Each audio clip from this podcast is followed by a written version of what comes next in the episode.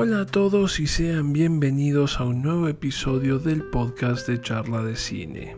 Hoy hablaremos del más reciente trabajo de Steven Soderbergh, un policial al viejo estilo llamado No Sudden Move. Y Soderbergh inevitablemente es un director que desconcierta. Es un autor original, no cabe duda de eso, responsable de hacer maravillas como Sexo, Mentiras y Video, El díptico sobre el Che, la estupenda Erin Brockovich con Julia Roberts, la tremenda de Limey, la deliciosa Out of Sight o en tiempos más recientes Logan Lucky o The Laundromat. Como verán, una muy buena trayectoria. Pero, al mismo tiempo y entreverado en medio de ese currículum, uno se encuentra con cosas bastante difíciles de entender y justificar como Side Effects, Underneath, The Good German o cómo se ha ido desarmando entrega por entrega la alguna vez entretenida saga de Ocean's Eleven. Un director que algunos años atrás había asegurado que se retiraba del cine por sentir que ya no podía contar como quería y que volvió con menos ruido pero constante presencia. A su actual ritmo de producción, más o menos una película cada dos años, se suma esta de la que hablaremos hoy y que cae exactamente en medio de los dos grupos antes mencionados. Ni es una maravilla ni es una mala propuesta.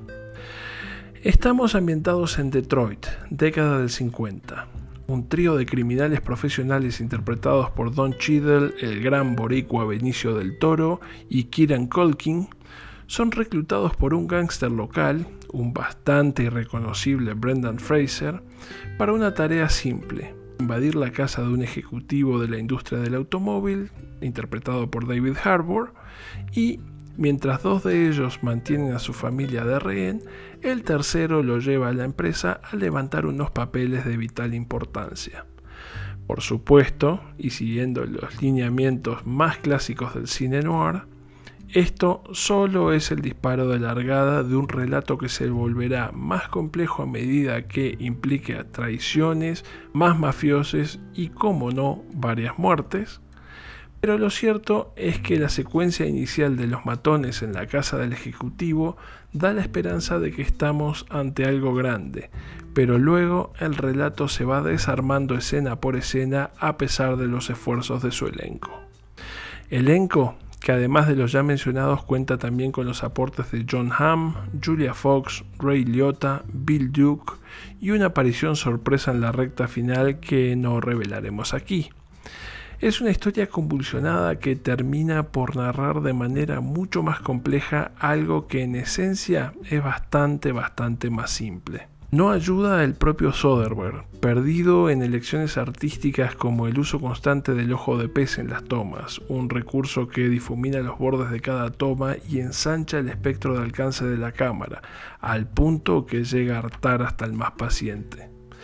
El resultado no termina por ser malo ni mucho menos, pero queda lejos del potencial que mostraba en sus primeras secuencias. Además, cuando uno ve nombres como los de Don Cheadle y el gran Benicio del Toro haciendo de mafiosos, no puede más que afilar las manos y esperar maestría pura. Lamentablemente, Soderbergh en ese departamento se queda algo corto. Muchas gracias y nos vemos en la próxima.